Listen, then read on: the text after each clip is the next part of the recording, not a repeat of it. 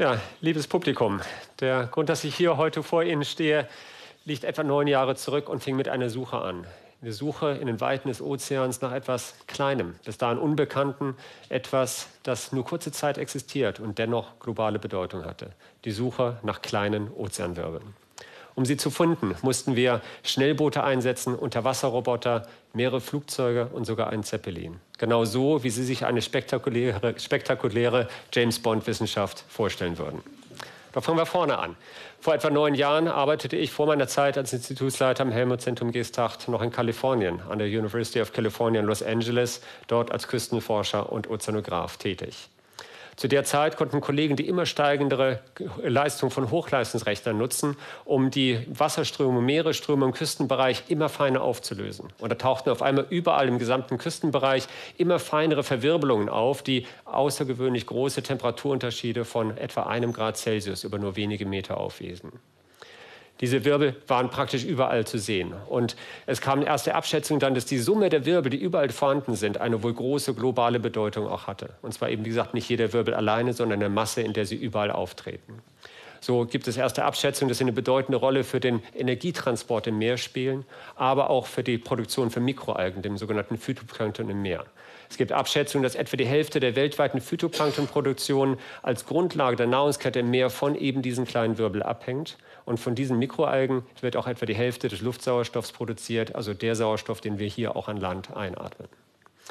Die kleinen Meereswirbel sind eng mit den großen Meeresströmungen und den größeren Wirbeln miteinander verzahnt und bilden so das sogenannte Uhrwerk Ozean. Die vielen kleinen Wirbeln beeinflussen die großen Meeresströmungen genauso wie andersherum. Und die Energie, die dieses System ständig antreibt, die wird eingebracht durch die Energie eben der Sonne, des Windes und auch der Gezeiten. Und wird am Ende wieder durch Reibung, durch kleinste Verwirbelung herausgenommen. Es erfordert also einen Transport des Energietransportes von der großen Skala, von der globalen Skala in immer feinere, kleinere Einheiten runter, in kleinste Bewegung. Das ist die Turbulenz, die Sie auch in etwa kennen, wenn Sie eine Kaffeetasse umrühren und dort erzeugen. Das ist also ein, ein spannendes Thema, das äh, sich dort ähm, entwickelt hat. Und dieser ganze Energietransport letztendlich, ähm, der hängt zurück mit gigantischen Hoch- und Tiefdruckgebieten, die sich über den ganzen Ozean ziehen und auch zu finden sind. Die funktionieren etwa wie eine Atmosphäre. Im Ozean werden Hochdruckgebiete gebildet, in denen lokal Wasser aufgestaut wird durch Wind oder sich Dichteunterschiede erzeugen. Und die Strömung versucht dann vom Hochdruckgebiet zum Tiefdruckgebiet zu strömen, wird auf dem Weg von der Corioliskraft abgelenkt und es bilden sich riesige, gigantische Wasserwirbel. Diese Wasserwirbel können die ganzen Ozeanbecken umfassen, zum Beispiel den Atlantik, wo der Golfstrom Teil eines gigantischen Wasserwirbels ist und Wärme von der Karibik bis zu uns nach Europa transportiert, von der wir hier dann auch entsprechend profitieren. Doch der Golfstrom fließt nicht einfach gerade. Er bewegt sich auch hin und her, er meandriert.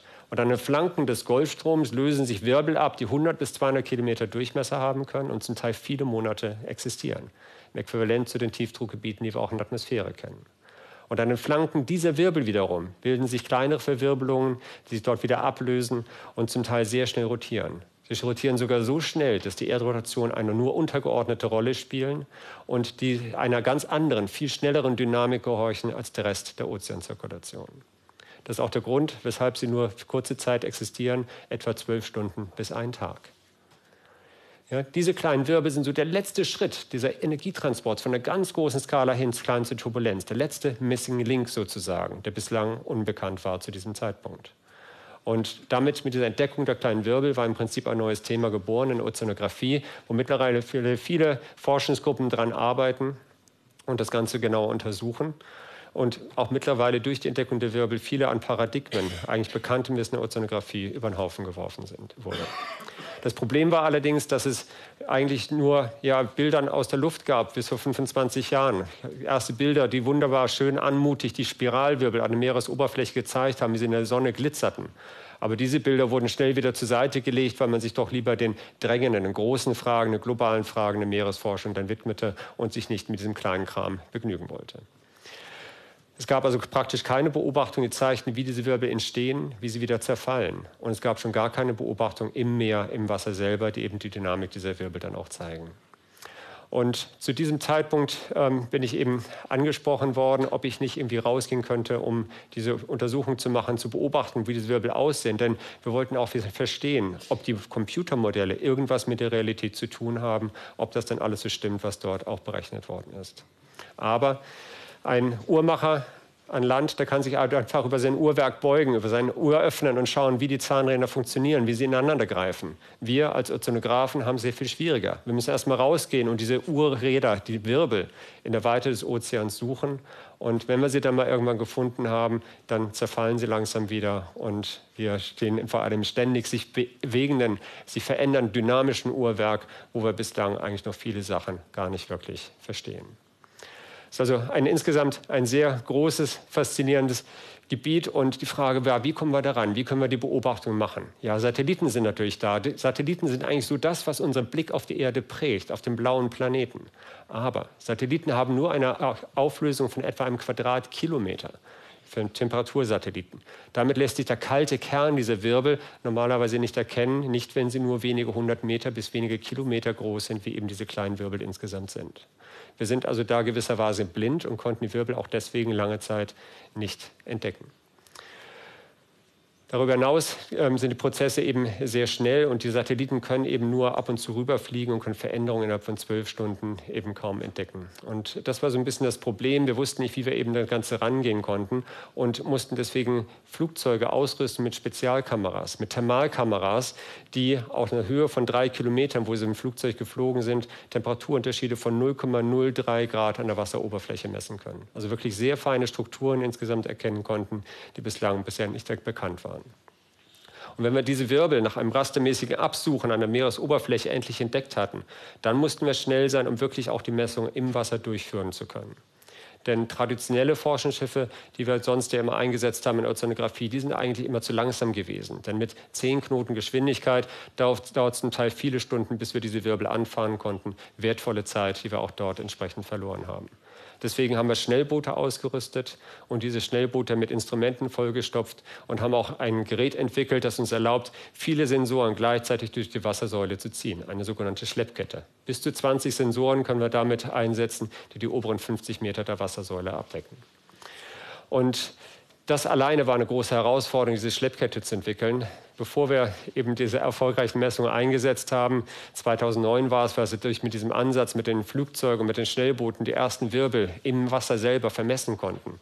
Aber davor war es einiges an harter Arbeit, um dahin zu kommen.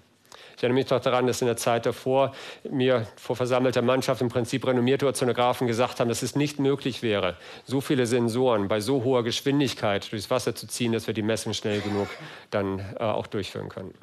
Und ich muss auch dazu sagen, der Verlust unserer ersten Schleppkette hat den Leuten recht gegeben. Wir waren draußen beim Messen vor der Küste Kaliforniens und zack, innerhalb von einem Bruchteil einer Sekunde riss die Kette und alle Sensoren verschwanden in die Tiefe des Meeres. Also da forderte es einige an Hartnäckigkeit. Wir haben letztendlich dann, wie gesagt, nochmal probiert, das Ganze optimiert, besser gemacht und letztendlich konnten wir rausgehen und diese Messung durchführen und es hat sich gelohnt. Wir sind mit dieser Schleppkette in der Lage, Messungen von einem Meter aufzulösen, also von einem Messpunkt zum nächsten eine Auflösung von einem Meter erreichen und das müssen Sie vergleichen zu den etwa 500 Metern, die bisher gängige Messverfahren erreichen konnten. Also sehr viel feiner aufgelöst.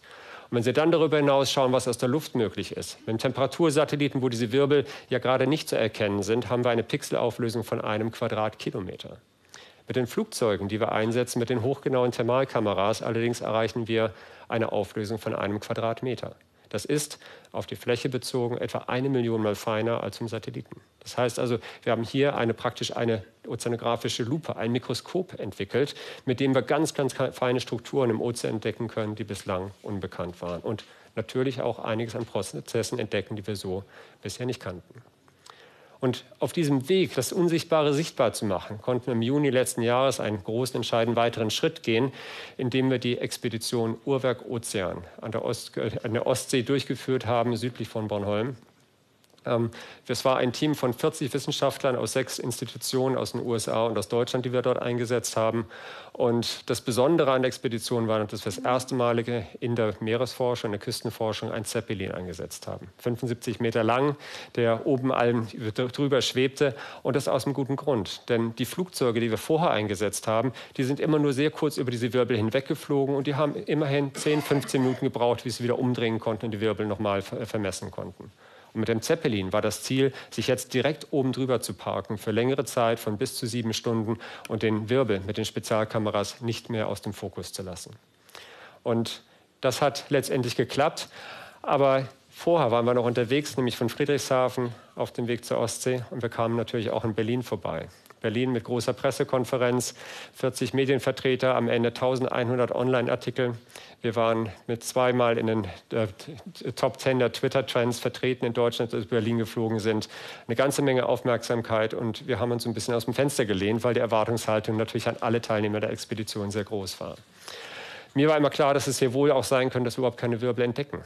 Aber am Ende hat mich dann doch erstaunt, mit welcher Leichtigkeit es uns möglich war, diese Wirbel in der Ostsee aufzuspüren, zu finden und auch zu vermessen. Und das lag zum einen natürlich daran, dass wir ein hervorragendes Team hat, hatten, das jahrelang akribisch darauf hingearbeitet hat, eben diese Expedition erfolgreich durchzuführen. Und auf der anderen Seite an der Kommunikation. Mit dieser Kommunikation waren wir in der Lage, die Bilder, die wir mit Infrarotkamera oben erzeugt haben, in Karten von dem Meeresgebiet umzuwandeln und innerhalb von Sekunden auf die Schiffe, auf die Schiffsnavigation runterzuschicken. Und dort war es den Leuten auf den Schiffen dann auch wirklich möglich, sofort auf schnelle Veränderungen in der Wirbel im Experiment zu reagieren und die Wirbel so zu finden. Und auch wenn wir jetzt noch viele Monate, Jahre, Doktorarbeiten damit verbringen werden, wirklich diese Ergebnisse auszuwerten, können wir doch auch heute schon sagen, dass es wirklich ein voller Erfolg war. Wir haben zum einen sehr viel besser als je zuvor das Zusammenspiel der physikalischen Prozesse mit der Biologie verstehen können. Wir haben das erste Mal überhaupt einen Wirbel von der Entstehung bis zum Zerfall verfolgen können und innerhalb dieser acht Stunden den Zeppelin eine Stunde lang permanent oben drüber parken können. Aufnahmen, die es bisher in der Art noch überhaupt nicht gab. Ist also wirklich einiges, was wir da erreicht haben. Aber ich muss auch dazu sagen, dass wir noch nach wie vor sehr viele offene Fragen haben, die wir nicht beantworten können. Und das ist so das Typische an einem neuen Forschungsfeld, was sich auftut. Und hier zum Beispiel wissen wir nicht, wie genau das Algenwachstum mit diesen kleinen Wirbeln zusammenhängt. Wir sehen hohe Konzentrationen von den Algen in den Wirbeln, aber wir wissen nicht, wieso die da hinkommen. Die Wirbel existieren eigentlich viel zu kurz, dass die Algen auch wachsen könnten. Und trotzdem sehen wir sie dort. Werden sie vielleicht einfach nur von den Wirbeln nach oben gebracht und werden sichtbar? Wir sehen auch Wale in den Wirbeln, die vermutlich nach Beute jagen. Aber wie finden die Wale diese Wirbel innerhalb von nur zwölf Stunden? Und wie vor allem finden die Beutetiere diese Wirbel entsprechend schnell, dass sich dort alle versammeln? Es ist wirklich eine ganze Menge an offenen Fragen, die wirklich uns beschäftigen und auch weiter beschäftigen werden. Ähm, es ist faszinierend irgendwie, dass sich da ein ganzes Feld auftut. Und für mich ist irgendwie auch so ein bisschen der Hinweis, dass das, was wir hier im Küstenbereich beobachten, im offenen Meer, uns auch nochmal zeigt, dass wir wahrscheinlich über das Weltall doch einiges mehr wissen, als wir das über unsere Meere tun. Und damit meine ich wirklich nicht die Tiefsee irgendwo da unten, sondern sogar die Meere, die direkt vor unserer Küste liegen. Vielen Dank.